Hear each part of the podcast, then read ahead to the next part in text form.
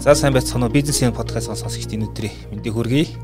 За манай вебинар өгсөн подкастын дугаараа маань ээлж дугаар маань эхэлж байна. За мегмар гараг 19 цагаас бид нар бизнес цэнийг вебинар сургалтыг хийж байгаа. За миний би бизнесийн миний редактор Даваадэрч.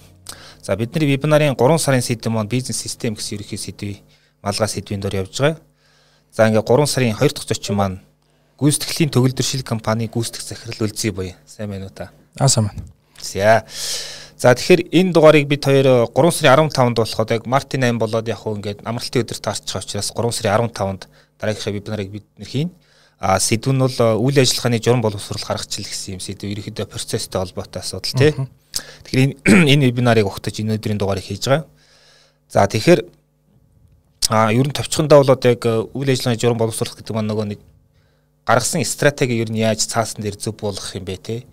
Одоо энэ нэг тэгээ ноён нуруу гэдэг юм компани тий одоо ерөхийн нэг юм байгаа шүү дээ. Тэрийгээ цаасан дээр яаж үйл ажиллагаа болгож болох вэ гэдэг тиймэрхүү юм ярих гэж ойлгож байгаа.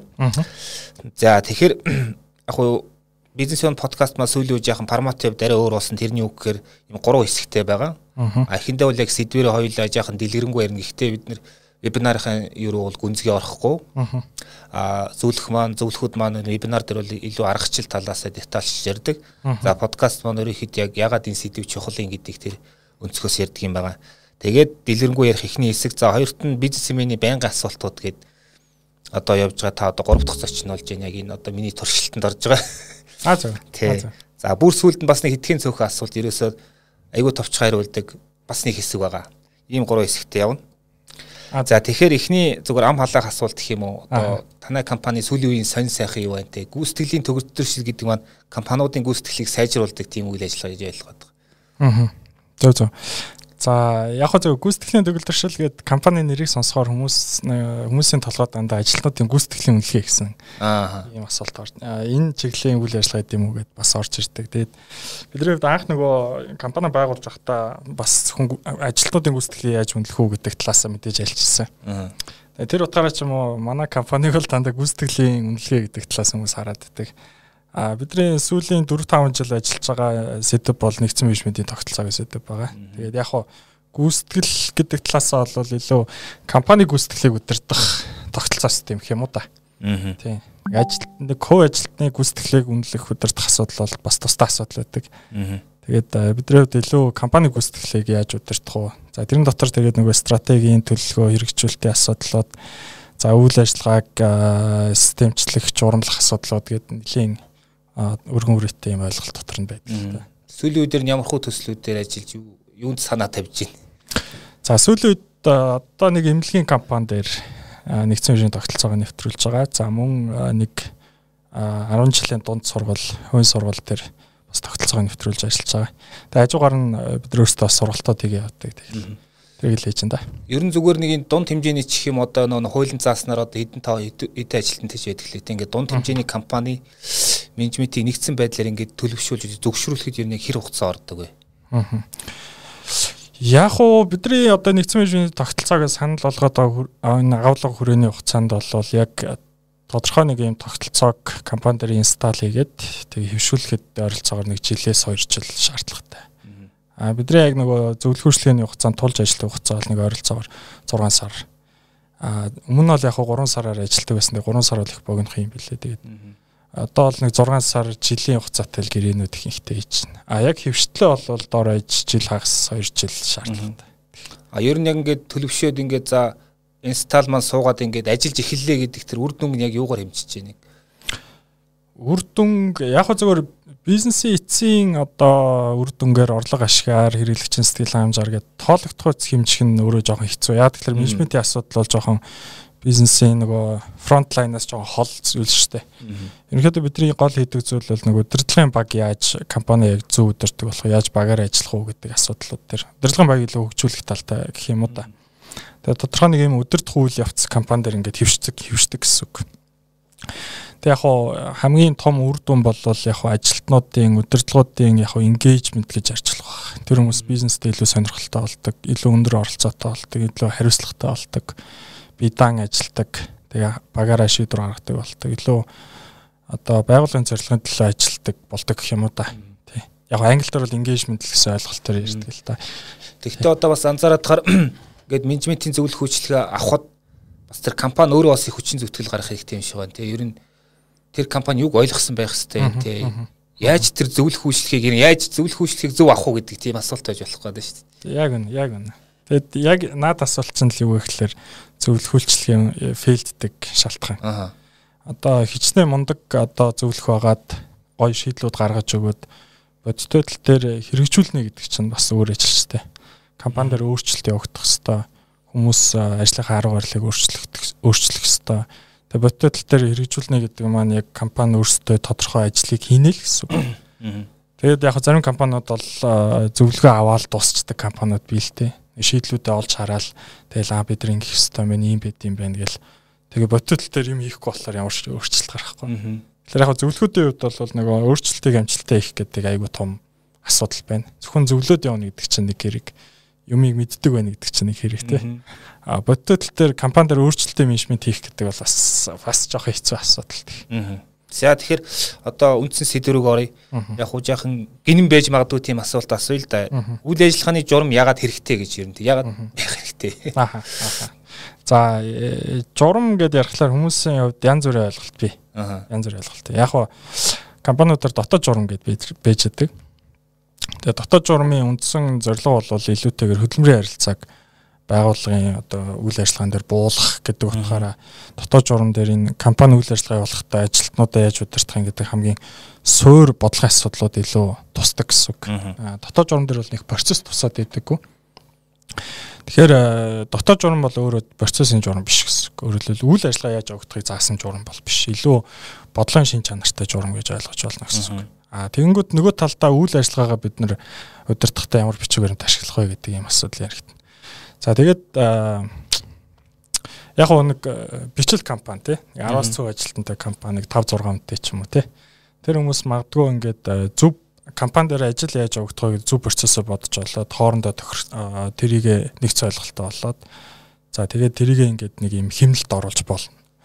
Жишээ нь одоо танай компани чигээр авч үзье л та тий. Танад дээр чинь би хоёр юм вебинар 3 дахь удаага хамрагдчихсан тий. орж байна тий. А юу гэхээр би яг л танаа дээр явахдаа яг л нэг процессын дагуу явагдаад байгаа байхгүй.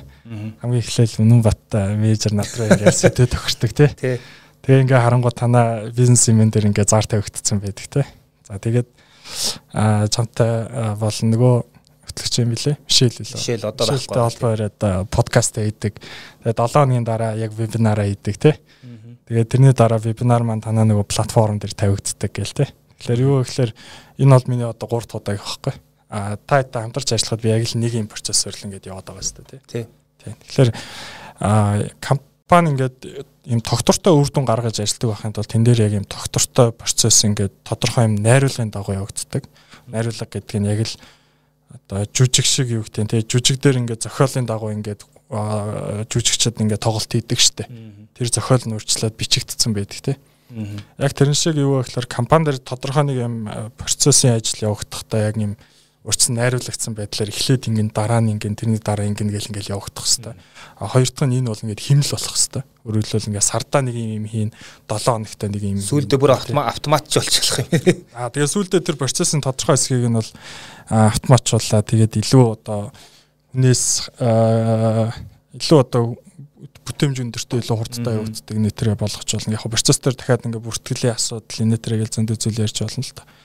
А зүгээр юу гэхээр жижиг компани магадгүй нэг 10 ажилтнтай компани бол ярилцаж тохироод бидний процесс яаж явагдах вэ гэдгээ тохироод яг тэрнийхээ дагуу ингээ химлээ бий болгоод найруулга бий болгоод явчих бол болж байгаа. А тэн дээр бол одоо журам байж болно. Журам байхгүйгээр ч гэсэн явдаг компаниуд бий. А жишээ нь манайх бол жишээ нь жижиг компани а бид нар яадаг вэ гэхээр бас л яг танах шиг ингээл тодорхой химлийн дагуу ингээл ажиллаж идэг. Гэтэ бидэрт бол журам байхгүй. А тэгэнгүүт э, нөгөө компани чинь 30 ажилтнтай 50 ажилтнтай болол яах вэ? Яг энэ дээр би асуу гэж бодсон. Ер нь яг хэдэн ажилтнтай болоод ирэхээр тэр журмыг алавжуулаад цаасчуулаад те яг тэг хэрэгтэй байдаг юм бэ те яг тэн дээр За яг уу ер нь бол нэг 10-аас дээш ажилтнтай болчихвол цаас э, боловсруулах зайлшгүй шаардлагатай гэж ойлгож байна. Тэгэнгүүт нөгөө нэг 20 30 ажилтнууд чинь нэгцэн ойлголттой баймар шүү дээ тий. Манай компани дээр процессууд ажлууд ямар дараалттай явагдах юм, хин юун дээр нь яаж оролцох юм, хоорондоо ямар уялдаатай байх юм, ямар хэмнэлттэй байх юм гэдэг тий. Тэгэнгүүт тэр болгоныг чи юу гэхээр бид нар ингээд ярилцаад ингээд шийдэж болохгүй болчтой байхгүй нэгцэн ойлголтод хүрэхэд аюу хэцүү. Яг үндэ цаасан дээр буугаагүй зүйлийг байгаа гэж хэлэхэд аюу хэцүү. Компани дээр цаасан дээр буугаагүй зүйлийг. За тэнгүү цаас боловсруулах шаардлага гарна л гэсэн үг. Цаасан дээр өөрөлдвөл манай компани процесс яаж явагдах, ямар дараалттай явагдах хин юун дээр нь яаж оролцох юм, яаж ажиллавал тэрийг зөв гэж ойлгох юм гэж тэ. Тэнгүүд одоо ч би чинь ингээд компаниуд дээр одоо янз бүрийн компаниуд дээр ажилласан л да нэг 30 40 ажилтнтай компани 200 300 ажилтнтай компани гэдэг. За тэгэнгүүт юу гэхээр яг тэн дээр ингээд журам босруулах гэд би ингээд яг аргачлаа зааж өгöd. Тэгээ өөрсдөр нь ингээд процесс дээр анхаарах ёстой гол юмнуудыг ингэж гаргаж өгöd. Танай процесс чи одоо явагдаж байгаа нь энэ энэ алхам дээр ийм асуудал байна. Энийг шийдэхин тулд процесс дараалал энэ болго гэдэг ч юм уу тий. Ингээд зөвлөд тэг ингээ ярилцсан гот болж байгаа. Окей тийм ээ. Маа процесс дээр ийм асуудал байгаа. Энийг ингэ шийдъя гэдэг. За тэгээд одоо нөгөө зөв процессоо ингээд нэг тодорхой хэмжээ гаргаад авчлаа шүү дээ. Бид нар ийм дараалтай ажил явах хэрэгтэй байна гэдэг. Тэрийгэ цаасан дээр булах гэдэг ирэнгүүт болохоо очдөг. Өөрөөр хэлбэл ихэнх компаниуд дээр ингээ менежерүүд нь одоо процесс хариуцж байгаа хүмүүс үл менежерүүд гэсэн үг шүү дээ. Тэр хүмүүс журмаа босруулах хэрэгтэй. Бид нар тэр наргачлыг нь болгоод ингээ нөхдүүд яг цаасан дээр буулах гэдэг ирэхлээрээ болохоо очдөг. Тэгээ зарим нь ингээ цаасан дээр буулгадаг. Тэрийг уншихлаараа би ойлгодог. ойлгодог. А тэр хүн болохоор өөрийнхөө боловсруулсан юм аа ингээд амар нэмэлт тайлбар өгөөд надад ойлгуулах гэдэг үзээд идэг. Тэнгүүд би юу гэж бодгоо гэхээр энэ бол танай компани одоо яг нэгдсэн ойлголтод төрөөд процессыг яаж явуулах вэ гэдгээ буулгаж байгаа хэлбэрээ. А энийг чи өөр хүн уншаад ойлгохгүй бол эн чи хэрэгжихгүй. Өөрөөр хэлбэл стил процесс яаж явагдахыг чинь чиний толгойд л байгаа. Бидний нэг цаасан дээр болох хэвээр нэгдсэн ойлголт олох хэвээр. Тэгээ нөгөө Эдвар Демингийн хэлсэн үг байдаг л та хийж байгаа ажлаа процессын дагуу хэрвээ тайлбарлаж чадахгүй бол яг үндэ юу хийж байгаагаа мэдэхгүй байгаа даа гэхтээ. Тэгэнгүүт компани дээр юу вэ гэхээр одоо яг үндэ юу хийж байгаагаа мэдэхгүй ажил хийдэг хүмүүс их байна. Өөрөөр хэлбэл тэнд ажил хийдэг л хүмүүс байна. Өөрийнхөө чиг үүргийн дагуу ажил хийдэг л хүмүүс. А тэр хүмүүс хоорондоо уялдаад процесс ямар дараалттай явах уу гэдг нь болохоор аюу замбраагүй тодорхойгүй байна. Тэгээд ийм тодорхойгүй нөхцөл байдал дээр алдаа гарах магадaltaй ажлын стресс сюрпризүүд их байдаг. За тэгээд нөгөө ажлын үр дүн доктортой гарахгүй.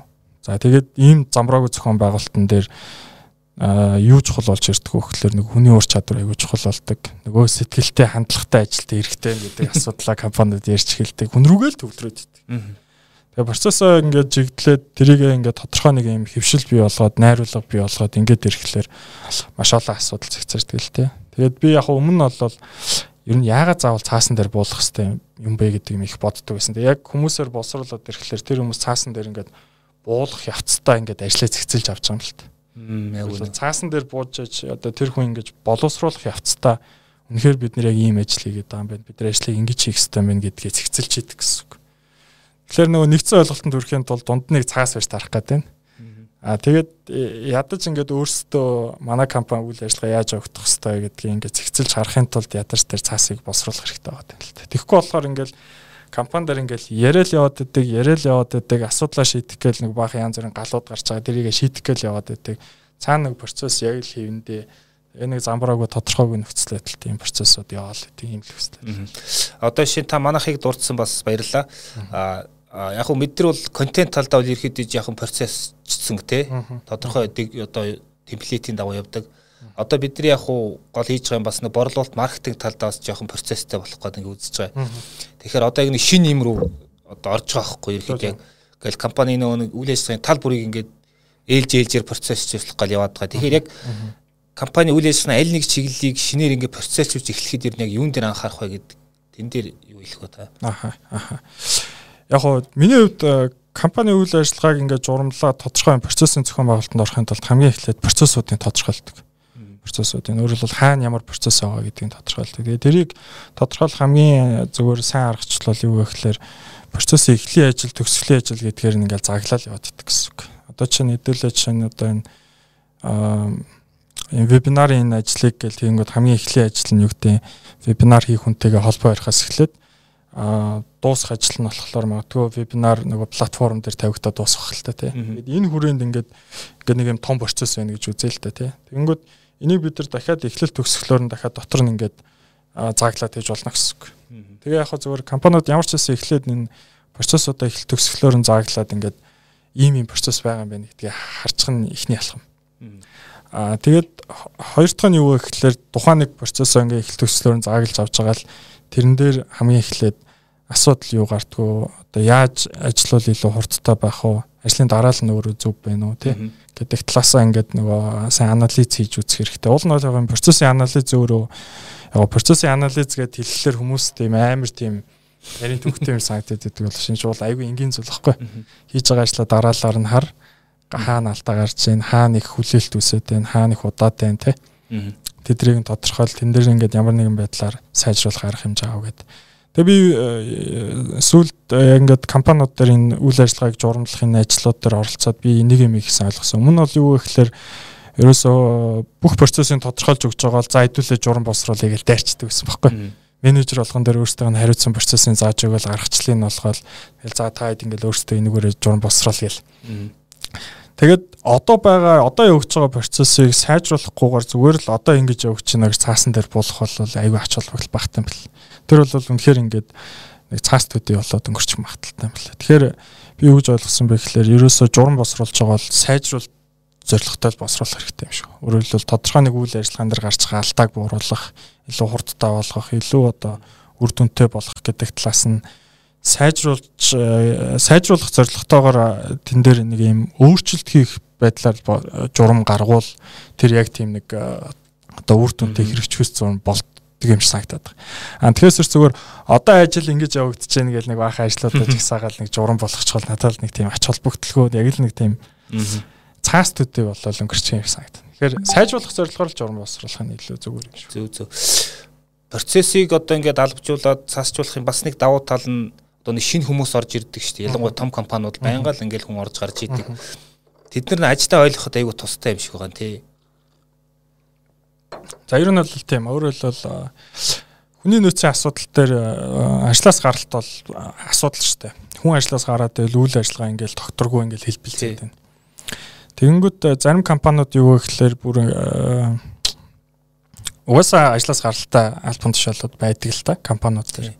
За одоо худалдааны компани дээр ч худалдааны төлөөлөгч гэдэг ч юм уу тий. Үйлдвэрийн компани дээр одоо үйлдвэрийн дамжлага ажилтан гэдэг ч юм уу тий. Хүн нэг тийм ажлын байран дээр нэг ажилд орохдоо нэг би нэг энэ дээр 10 20 жил ажиллана гэж бодож ортоггүй тийм ажлын байрууд байна л да. А тийм ажлын байрууд дээр өсөн өсөөгүй юу гэхээр тодорхой хэмжээний ажлаас гаралтыг зөвшөөрдөг. Зөвшөөрдөг ч багтай зөвшөөрөхөөс аргагүй. Нормал нэг гэж үздэг тийм. Тийм нормал. Угаасаа тогтоож чадахгүй. Тогтоож чадахгүй. Ягаад тэгэхээр хүмүүс одоо юу гэдэг нэг зүгээр юм карьер ингээд гიშгэд гардаг альбан тушаалууд байна л да. Тэгээс биш. Одоо гэдэг хин нэгэн дэлгүүрт худалдагч орж орохдоо эзээч үгтэнтэй би 20 жил 30 жил үгтэн би худалдагч хийгээд гоё амьдрна гэж бодохгүй дээ. Тэнгүүд юу гэхээр тодорхой хэмжээний юм нөгөө гаралт бай. Тэнгүүд гаралт байна гэдэг чинь нөгөө талдаа хүн хурдан ажилд аваад одоо хөвшүүлэх гэсэн асуудал гарч ирнэ дээ. Тэнгүү зарим юм ажлаас гаралт ихтэй компаниуд яадаг гэхээр нөгөө шинэ ажилтан ажилд авах чиглүүлэх гэдэг дээрээ илүү хурдтай байх шаардлагатай очдог гэсэн. Хурдан хүн гараад байвал нөгөө талдаа хурдан аваад аа юу яагаад тэр хүнийг одоо маш богино хугацаанд ингээд хэвийн гүйцэтгэлтэй ажиллах юм төвшөнд хүрэх шаардлагатай гэсэн. Тэнгүүд хурдтай ажилд авна гэдэг чинь зар тавхаас эхлээд туршилтын хугацааны гэрээ байгуулах хүртэл ийм процесс явж байгаа. А тэгэнгүүт тэр хүнийг одоо хурдан одоо хэвийн ажилтдаг болгоно гэдэг нь нөгөө туршилтын хугацааны гэрээ байгуулахаас эхлээд нөгөө дасан зохицох чиглүүлэх хөтөлбөрөө маш хурдтай явуулаад тэрэн дотор шаардлагатай нөгөө сургалтууд байгаа шаардлагатай мэдээлэлүүд байгаа. Тэгээд богино хугацаанд ингээд нөгөө хүнийг сургадаг богино хугацаанд одоо нэг хүн гарлаа гэхэд нөгөө хүний маш богино хугацаанд сургаад ажлын байран дээр ингээд тавьчихдаг байхын тулд нөгөө нэг ажил яаж өгөх вэ гэдгээ зааж өгөх шаардлагатай болно шүү дээ тий. Тэнгүү тэрэн дээр магадгүй тэр э, альбом тушаал дээр ажилладаг хүнтэй холбоотой процессууд нь тодорхой байгаа цаасан дээр буутсан. Тэр хүний хийдэг ажилтай холбоотой ажлын загварууд нь ингээд цаасан дээр буутсан байх юм бол илүү хурдтай сургана л гэсэн үг. А гэхдээ мэдээж нөгөө бүх зүйлийг цаасан дээрээс авна гэж бол байхгүй. Мэдээж тэрний хажууд нөгөө ментор юм аягийн одоо удирдлагын тэрэн дээр зааж өгдөг нэтер гэдэг юм давхар явна. А цаасан дээр буус буус бууснараа ямар даваа талтай вэ гэхэлэр юм илүү тодорхой л болчих тодорхой болчих. Тэгээ мэдээж аль аль харилцаан цаасан дээр харилцаач явна. А битийн харилцаач гэсэн явж тэр үнийг сурах хэрэгтэй. Тэгээ тэрний нэг хэсэг байдгаа гэж бас ойлгож байна. Одоо бизнесийн ингээд 5 6 төрлийн функц дотроос цаанаас ингээд нөгөө нэг хууль эрх зүйн хүрээнд процесссэн зарим нэг ажиллагаанд одоо жишээ санхүүтийн одоо тэдний тайлаа гаргадаг гэдэг ингээд за хүний нөөсч бас нөгөө нэг хөдөлмөрийн хууль гэрээ мэрээгээд бас нэг зарим хэсэг нь процесссэн байгаа. А бусад одоо үйл ажиллагааны хувьд ер нь юу гэж асуух гээд нэхэр бизнес процессуудаас хамгийн их одоо асуудалтай байдаг нь яг аль хэсэг нь яваад байна аль чиглэл нь вэ? За би энийг бол амархан хариулна. Ямар ч компани дээр үндсэн үйл ажиллагааны хэсэг бол хамгийн их асуудалтай. Үндсэн үйл ажиллагаа гэдэг нь за үйлчлэгээний байгууллагын хувьд бол яг нэг үйлчлэгээг үзүүлж байгаа хэсэг нь. А худалдааны компанийн хувьд бол нөгөө бараа материалаа захиалга өгөө татаж аваад агуулга дээрээ байршуулаад тэнцэнээс харилцагч руугаа юм эсвэл өөрийнхөө жижиг худалдааны салбар руу ингээд нийлүүлж байгаа энэ бараа материалын нийлүүлэлтийн процесс. Үйлдвэрийн компанийн хувьд бол нөгөө түгээд материал авалтаж аваад үйлдвэрээд бэлэн бүтээгдэхүүн болгоод тэрийгээ цааш нэг олгож байгаа гэдэг ч юм уу тий. Ямар ч компани дээр нөгөө үндсэн үйл ажиллагаа буюу нөгөө бүтээгдэхүүн үйлчлэгээтэй холбоотой процесс дээр бол хамгийн их ачаалал хамгийн их асуудлууд явчихдаг. Ямар ч компани дээр. Тэгээд зүгээр яг миний анзаарсан нэг сонирхолтой зүйл юу гэхээр ямар ч компанид ингээд тэр үндсэн үйл ажиллагааг хариуцсан нэг хүн явчихдаг. Тэгээд тэр хүн дээр ингээд бүх асуудал ингээд аваардаг Одоо ч би нэг э, сургалтын байгууллага дээр ингээд ажиллаж байгаа. Тэн дээр юу гэхээр сургалтын албаны дарга гэх хүн байгаа юм л та. Тэнгүүд э, тэр компани ч өөрөө сургалтын үйл ажиллагаа явуулдаг учраас бүх юм л сургалтын албаны даргатай холбоотой болчиход байгаа юм. Тэнгүүд нөгөө процессыг зөв хойролж чадаагүй өөр хүмүүс рүүгээ ингээд тархаж чадаагүй болохоор ихэнх компаниуд дээр юу гэхээр нөгөө үндсэн үйл ажиллагаа хариуцж байгаа хүн дээр бүх юм нь овоороод идэг. Тэгээ тэр хүн нь болохоор нэг номер нэг гал унтрагч болцоо байдаг. Ямар ч зав байхгүй энэ тэнд гарч байгаа асуудлыг ерөөсө тэр хүн мэдчихэдэг. Тэгээ тэр хүн унтрах шаардлагатай болдог. Тэгээ янз бүрийн ажил гарч ирэхлээр ихэнхдээ тэр хөнгөрүүл илүү их оороод байдаг гэсэн үг. Тэгээ нөгөө нэг талаасаа нөгөө процессыг ингэж тархаж чадаагүй бусад функцүүдийг ямар уялдаатай авах вэ гэдгийг уялдааг нь гаргаж чадаагүй. А нөгөө талтаас яг нэг үнэн нөөцийн бүцгхэн байгуулт юм асуудал бас байна л. Тий. Тэгэхээр бол хамгийн ачаалттай хамгийн асуудалтай хэсэг бол дандаа үндсэн үйл ажиллагааны хэсэг гэдэг. Тэнд нэг тийм асуудлууд их нийтлэг байна. Тийм Монголд чинь ингээд нэг бас нэг асуудал идэг нөгөө нэг ямар нэг асуудал гарахад нь хариуцах эзэн зарим дээрээс олдож өгдөг тийм. Бас нөгөө яг журмлагдаагүй процесс ч яг нэг илрэл гэж харагдаж байгаа. Тэгэхээр одоо компаниг процессчлах тэр ажлыг яг одоо манлайлж ажиллах хүн хэн байх юм бэ? Энэ үйл ажиллагаа хариуцсан захирал юм уу?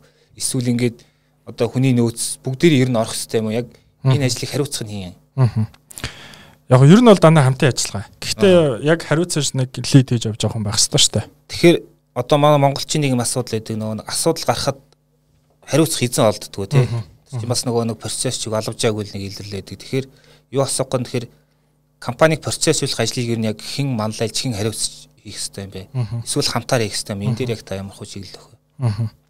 За яг э, тодорхой нэг үйл ажиллагааг журам болгоно гэдэг нь бол яг тэр үйл ажиллагааг хариуцж байгаа менежер асуудал. А инженер бол жишээ нь санхүү хариуцсан менежер бол компанийн нэгтлэн бодох бүртгэлийн процессуудыг журам болгож явах хэрэгтэй. За борлуулалт маркетинг талдаа хариуцж байгаа менежер бол яаж сурчлага хийх вэ? Тэрийг яаж одоо борлуулалт олох уу гэдэг энэ процесс дээр журам боловсруулж явах хэрэгтэй гэдэг ч юм уу те. Тэр яг нөгөө журам боловсруулна гэдэг нь өөрөө менежер хүн өөрийнхөө хариуцж байгаа үйл ажиллагааг илүү зохион байгуулж байгаа, стандартжуулж байгаа нэг юм хэлбэр гэсэн үг. А компани бол яг нэг ийм журмын стандарттай тэрнийхээ дагуу хүн болгон тэр журмаа босруулж чаддаг, тэрийг уншиж чаддаг байх нь хэцүү. Тэгэхээр нөгөө компани дээр яг энэ журам босруулж байгаа, энэ шинжилж байгаа энэ үйл явцыг манлайлж ажиллаж явдаг бас нэг хүн байх хэрэгтэй л дээ. Тэгэхгүй нэг олон менежер ачих гэдэг шүү дээ. За тэр хүн бол яг илүү менежмент талд ажилтдаг хүн байх хэрэгтэй. Менежмент талдаа гэхэлэр илүү захиргаа үнийн нөөц хариуц удирдлага байж болно. Эсвэл гүйцэтгэх захирал өөрөө байж болно гэсэн үг. Аа.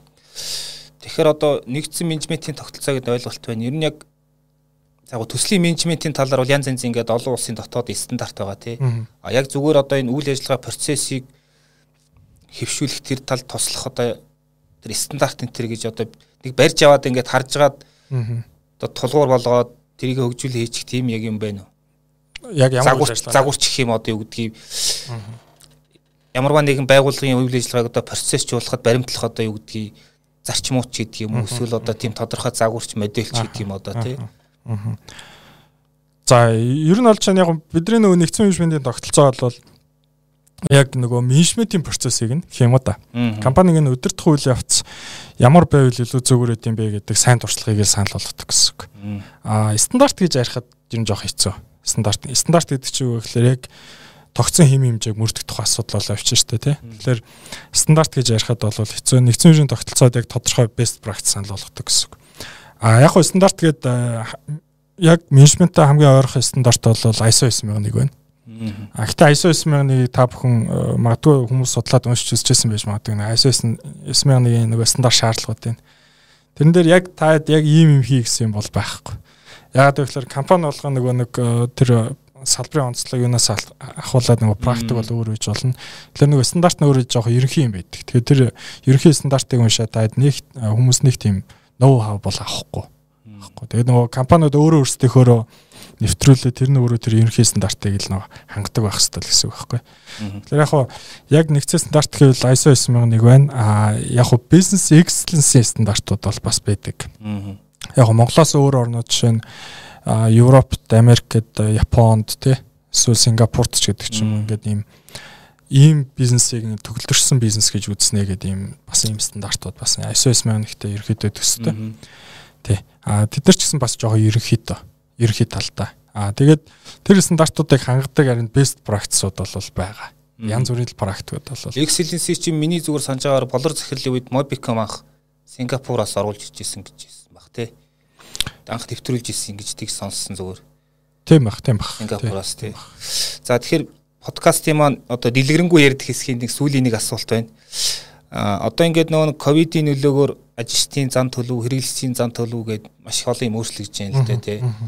Одоо ингээд хүн ажилд орохдоо зөвхөн одоо өнөө маргааш харгаж одоо цалинтай явал болоо гэж гэхээс илүү миний одоо хүсэл тэмүүлэлтэд хэр нийцэж байна. Би энэ ажилд ороод дад жаргал мэдэрч чадахгүй ч гэдэг юм ингээд өөр асуултууд тавьдаг болчих хэрэглэгч гэсэн асуултууд бас өөрчлөгдөж явах шиг байна. Тэгэхээр энэ цар тахлын дараа ер нь яг энэ компани процесс ер нь ямар хөө өөрчлөлтүүд орох шаардлагатай болж байна.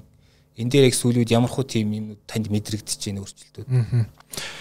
Яг одоохондоо бол яг айхтар дүнэлт хийхэд бас эртлэх шиг байна. Яг тэгэхээр цар тахал маань бас дуусч амжааг байна. А мэдээж тодорхой хэмжээ нөлөөллүүд бол байгаа ах зүгээр А яг түрүүний хэлсэн дээр хүн болгон одоо чинь ингээд өмнө нь бол бид нэг ингээд шуурганд урацсан юм шиг л ажил хийгээл ингээд ажил гэр ажил гэр гээл явдаг байлаа шүү дээ тий. Тэнгүү сая ингээд карантинлэгтад хүмүүс ингээд гэрте карантинлэгтад агүй их тийм бодох завтай болсон. Тэнгүүд хүмүүсийн бодолд нэлээд өөрчлөлт орсон баг гэж ерөнхийдөө бол харж байгаа. Тэгээ юу гэхээр хүмүүс нөгөө өмнө би яаж амьдрав цаашдаа ер нь яаж амьдрах уу гэдэг юм ихсэн бодох бяцлах цаг гарсан баг Таны хувьд өөрөө яг ямар цар тахлаас ямар дүгнэлт ив яг одоо зүгээр ажилтайгаа холбогдуулаад тэр аримтс гэдэг юм уу те. Тий яг манай бизнесийн хувьд бол э, цар тахалтай холбоотой одоо нэг талдаа юм хэцүү байдалж гарсан нөгөө талдаа бас боломжууд ч гарсан. Тэгээд а боломж нь юу вэ гэхээр э, яг зөвхөн цар тахлаас өмнө бидний онлайн сургалтын боломжийг харсан байсан. Тэгээд онлайн сургалт эхлээ нөгөө бэлдэж эхэлж ирсэн. Тэгээд цар тахлын үеэр бид яг онлайн сургалтад хийсэн гэсэн үг. Тэгээд одоо үргэлжлүүлээд бас нэг хийх юм төлөв байгаа. За юу гэхээр онлайн сургалт бол жишээ нь давуу талтай, сул талтай, танхимын сургалт бас давуу талтай, сул талтай байхгүй. Тэгэхээр нөөрөө хэлбэл танхимын сургалт нь илүү өдр гэж хэлэх нь өөрөө жоохон тийм юуг болчиход байгаа. Бид нар чинь ингээд яг онлайн видео сургалт хийгээд ингээд хүмүүстэй явахад бол цар тахлын хүмүүс ингээд видео сургалт үзээд тэн дээр ингээд яг ингээд маш сайн суралцж байгаа юмнууд бас харагдчихл. Видео сургалт гэдэг чинь Жишээ нь тэр хүн нэг цаг үзээд амарч болно, видеого ухрааж үзэж болно даваа талууд биш үү. Тэгмээ тамиг сурвалж тийм боломж байхгүй. Бид нар чинь жишээ нь ингээд бүтэ 2 өдрөөр өдөр сургалт хийдэг. Тэгж ихээс өөр аргагүй. Тэнгүүд хүмүүс ирж сургалтанд суучаад 3 цаг сайн төвлөрөө тэрнээс хойш ингээд ядарчдаг ч юм уу тий. Ингээд бас сул тал байгааз. Тэгвэл онлайн сургалтын дээр яг онлайн видео сургалтын дээр ингээд давуу талууд тэр байгаа. Тэгээ яг зөв бидний хувьд бол чинь манай компанийн хувьд бол жижиг дунд одоо 10-аас 250 ажилтай компаниуд илүү чиглэдэг. Тэр компаниудад яаж илүү хямдхан үйлчлэг чанартай үйлчлэгийг яаж хямдаар илүү олон хүнд хүргэх вэ гэсэн ерөнхий стратеги байна. Тэгээд дөрөнгөд ялчгүй бид нар онлайн сургалт ашиглаж байгаа. Тэгээ одоо чинь зөвлөхүүлчлэгээ гэхэд би чинь жишээ нь ингээд зөвлөхүүлчлэг үзүүлэхийн өмнө ингээд нэгцэн ойлголттой болох гээд ингээд 2 3 өдрийн сургалт хийдэг байлаа л да компаниуд дээр. Тэнгүүд одоо зөвлөхүүлчлэг үзүүлэхдээ тэр 2 3 өдрийн сургалтаа шууд видео сургалт өргөжчих. Дөрөнгөөс өөртөө үзээд дуусны дараа би тэдэртэй ингээд шууд ярилцаад явж байгаа. Өөрөөр хэлбэл би заавал цаг зарцуулахгүйгээр ингээд зөвлөх хурцлыг үзүүлнэ гэдэг маань зөвлөх хурцлынхаа төлбөрийг ингээд багуулах бас боломж гарч байгаа юм л та тийм. Тэгээд цар тахлын үед бол бидний хувьд бол яг нь муугар ихээс илүү сайнаар туссан л гэж харж байгаа. Тэгээд цаашдаа бол бас онлайн сургалтаас нэлийн хөгжих байх гэж харж байгаа. За баярлалаа. За тэгэхээр подкастын маань одоо арай товчхон ярьдаг хоёрдугаар хэсэг рүү орё. Одоо байнгын асуултууд гээд байгаа. Энэ яг яадаг Эхний хэсэг маань ерөөхдөө та тэр ярьсан нөгөө нэг аргачлал биш асуудал талаас нь илүү яриагээ те. Яг тэр хэсэг маань одоо сэдвтэй холбогдуулаад. За хоёр дахь хэсэг нь бол таны арай илүү нөгөө хов хөнөрөө чиглэсэн ерөөхдөө тийм асуултаа сонирхолтой. За тэгэхээр таны яг мэрэгчлчүүлээ тэгээд яагаад энэ мэрэгчлийг сонгосон юм ямар хөө төвхтэй байна? Аа. За би яг менежмент гэх мэрэгчлээ. Аа. Тэгээ бизнес ядардлага, бизнес администрашн гэж хэлж болно. Мөс эдийн засгийг Мөс эдийн тэр үеийн мөс эдийн засгийн сургуулийг менежмент гэдэг ангиар төгсчихсэн. Тэгээ. Аа төгсөх тэр үеийн гэдэг маань хэдэн он бэлээ? Аа 10 он төгсчихсэн. Аа зөв зөв. Тэгээд маань сургуульд менежмент зааддаг багш байсан. Тэгээ тэр багшигаа дагаад тэгээд ерөөхдөө бол зөвлөх хөшлөгээр анхуул тавьчихсан. Тэгээд буцаад тэндээсээ гараад компаниудаар яг хүний нөөцийн удирдлагын чиглэлд ажиллаж агаад тэгээд буцаад яг энэ зөвлөх компани байгуулад ингэ явж байгаа гэсэн үг. Миний хувьд бол сурж захтаа л оюутан байхдаа л яг ийм ажилийнэ гэж бодвол тэгэл тэр үгээр явж байгаа гэсэн. Зөв зөв. Таны ажлаас ер нь танд хамгийн их одоо таалагддаг бахархдаг зүйл чи яг юу вэ? За хамгийн гоё нь юу вэ гэхээр би яг сургалт хийх эсвэл зөвлөх хөшлөгийн уулзалт хийгээд ингээд тодорхой юм шийдлийг ингээд хүмүүст харуулах, ойлгуулах тий. Тэр хүмүүс ч нөгөө компани дээр проблемтэй хүмүүс байгаа. Тэгээ тэр хүмүүс ингээд өөрсдөө проблем дээр ингээд миний шийдлийг сонсоод ингээд а ерөөсөө би яг энэ дээр алдаадсан юм би яг ингэж хийх хэрэгтэй байна гэдэг энэ царай ингээд надад харагддаг гэх юм уу та. Үлцээ чи яг миний бараг 5 жил гаргасан алдааг чи хэлчлээ. Би яг юу хийх хэрэгтэй байснаа яг одоо ойлгож байна гэдэг ингээд хэлдэг. Тэр царайг харах хамгийн гоё гэдэг юм уу та. Би нэг хүнд хэрэгтэй юм игээд байна гэсэн мэдрэмж л байна. Тэгвэл та бизнесийнхаа одоо юу гэдгийг алсын хараа үнд зүйлсийг яг юу гэж томьёолдог вэ? За яг айхтар томьёолсон зүйл бол байхгүй. Яг айхтар томьёолсон зүйл байхгүй. Яг уу алсын харааг бол их боддог. Өөрөөр бол тодорхой хэмжээний нэг толгойн дотор томьёологдсон алсын хараа бол байгаа. А би зүгээр юу гэж харддаг вэ гэхээр би өөрөө ингээд чинь менежментийн асуудлуудыг судлахдаа дандаа гадны практикуудыг судалдаг л та. Тэгээ гадны маш сайн практикуудыг яаж Монгол төрсөн дээр буулгах уу гэдэг талаас нь илүү их ажилтдаг. Тэгээ ерөнхийдөө бол дэлхийд дээр маш сайн гэж яригдж байгаа юм жижиг дунд компаниуд яг entrepreneur руу чиглэсэн юм менежментийн асуудлуудыг бол хамгийн сайн практикуудыг нэлээд судалсан. Тэгээ бодит тал хэрэгжүүлэх хүслээ. Яг зөвхөн миний хараад байгаа нэг зүйл юу гэхээр а яг одоо юу гэдэг Монгол хөрсөн тохирсон яг өөрийн гэсэн нэг тийм аргачлал загвартай болъё л гэсэн нэг тийм масын хараа гэх юм уу байгаа. Аа зөв зөв. Та тэгвэл амжилттай болсон төслийнхэн талаар товчхон ярил тэр харилцагч яг юуг нь шийдэж өгсөн бэ ямар асуудал юм те. Аа.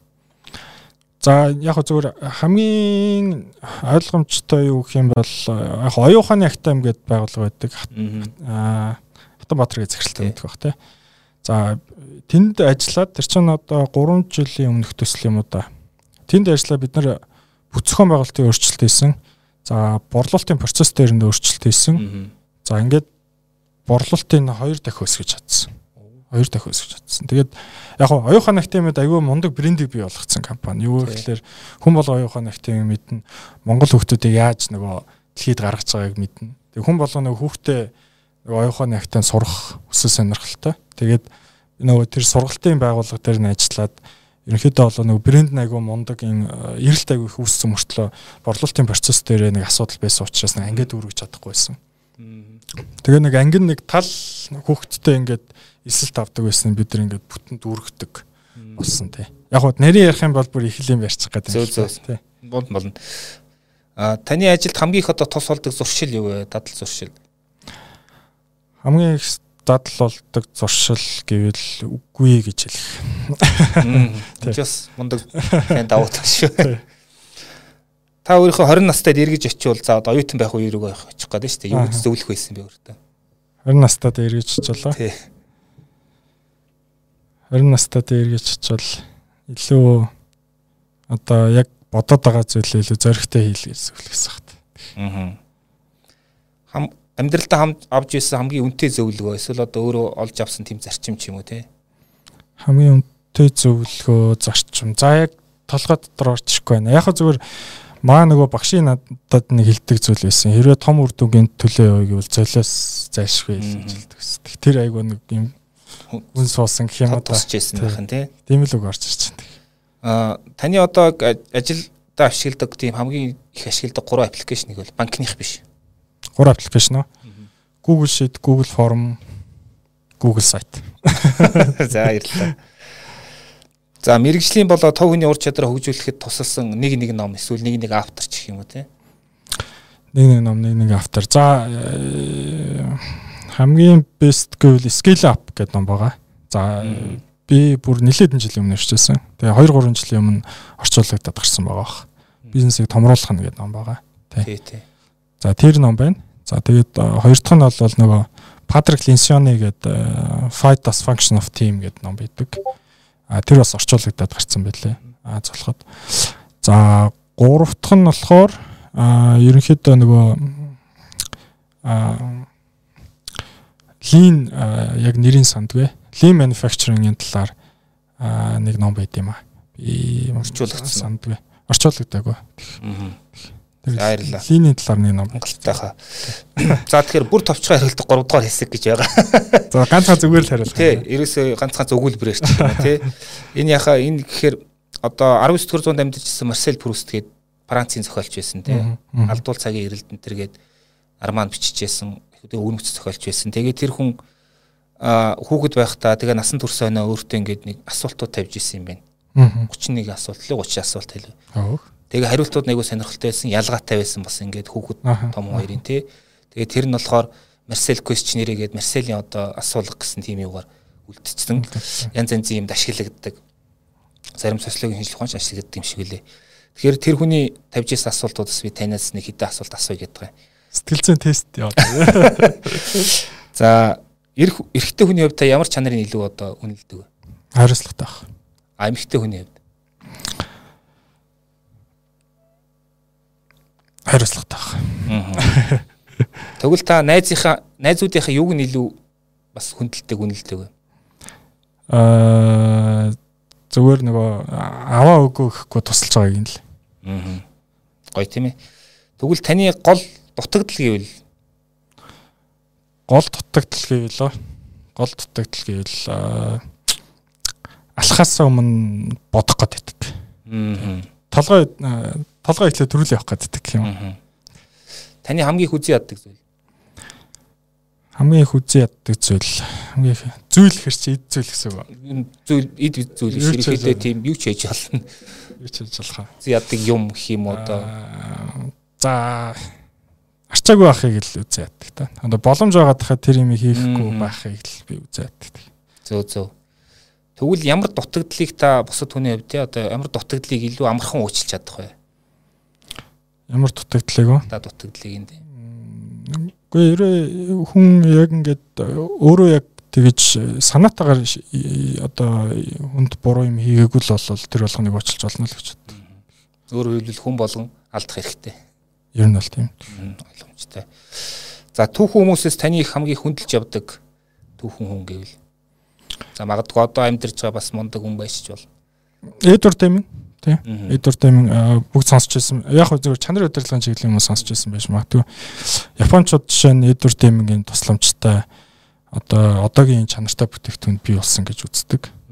Одоо Toyota компани бусад одоо юу гэдэг тэр үеийн одоо 90-ад онд ч одоо Япончууд ч дэлхийд дээр одоо хамгийн өндөр чанартай бүтээгдэхүүн хамгийн хямдхан зардлаар гаргаж чаддаг юм байлаа шүү дээ. Америкчуудыг хүртэл Япончууд айлгаж байсан тий. Тэр үед юу вэ гэхээр яг Эдвард Демингийн зарчмуудыг Япончууд маш их ашиглаж байсан. Эдвард Дем өөрөө Америк хүн баггүй. А Америкт Эдвард Деминг ерөөсөө нэг тийм үнэлдэггүйсэн. А Япончууд юу вэ гэхээр Эдвард Деминг агүй их юм заалгасан. Тэгээ Эдвард Демингийн хэлээд байгаа зарчмуудыг ингээд Япон компаниуд өөрсдөө буулгах чадсан учраас тэр чанар гэдэг зүйлийг бий болгож чадсан. Тэгэхээр энэ бол яг энэ менежментийн одоо энэ зөвлөх одоо гүүрүү гэж ярьдаг хүмүүс дээр бол маш тийм амар том төвхөлтэй. Энэ нэрийг би сүүлийн аягүй их сонсож байна. Гадна дотны подкастуудаас ярилцж хүмүүсээс сонсоод нэг номыг нь авч унших болохгүй юм шиг байна. За баярлалаа. За тэгэхээр таны одоо янз хүмүүс янз янзын авьяастай тий. Гэхдээ зарим хүмүүс одоо жишээ нь би зураач болъё гэж хизээч чадахгүй. Гэхдээ зурганд дуртай. А яг тийм авьяас танд байна. Одоо эзэмшихийг хүсдэг боловч ерөөсөө ямарч боломжгүй тийм авьяас гэвэл эзэмшихийг хүсдэг боловч чаддгүй авьяас. За ста мэдэх толгойд орж ирэхгүй. Ста толгойд орж ирэхгүй. За тэгэхээр сүүлийн асуулт А энэ асуулт болохоор яг хуу янз янзын ток шоунд ордог хүмүүс одоо зочдоос асуудаг юм лээ те. Бид нар хизээ нэгэн цагт ингээд энэ дэлхийгээс явнаа. Тэр үед таны талаар юу гэж хүмүүс яриасаа гэж хүсэж байна. Юу гэж хүмүүс яриасаа гэж хүсэж байна. Би бол нэг яста яг тэгж яриасаа ч гэж хүсэхгүй байна. Яг нэг л те. Надад бол фатгүй санагч. Яг тэгэхээр би аль хэдийн чад ийцэн л бах л гэт те. За ярьлаа. За тэгээ бизнес юм подкастын энэ дугаарыг дүрээд өндөрлж байна. Аа энэ дугаарт маань гүйцэтгэлийн төгөөдрөжлөл компани захирал Өлзий буян оролцлоо. За тэгээд 3 сарын 15-нд үйл ажиллагааны журам боловсруулах аргачлал гээд вебинарыг асуудал биш илүү аргачлал талаас нь шийдэл талаас нь дэлгэрэнгүй ярих болно. Тэгээд 15-нд болох нь вебинарт бүртгүүлэх хүсвэл энэ бичлэгийн доор явж байгаа линкээр та нар бүртгүүлж олно шүү. За танд баярлалаа. За баярлалаа.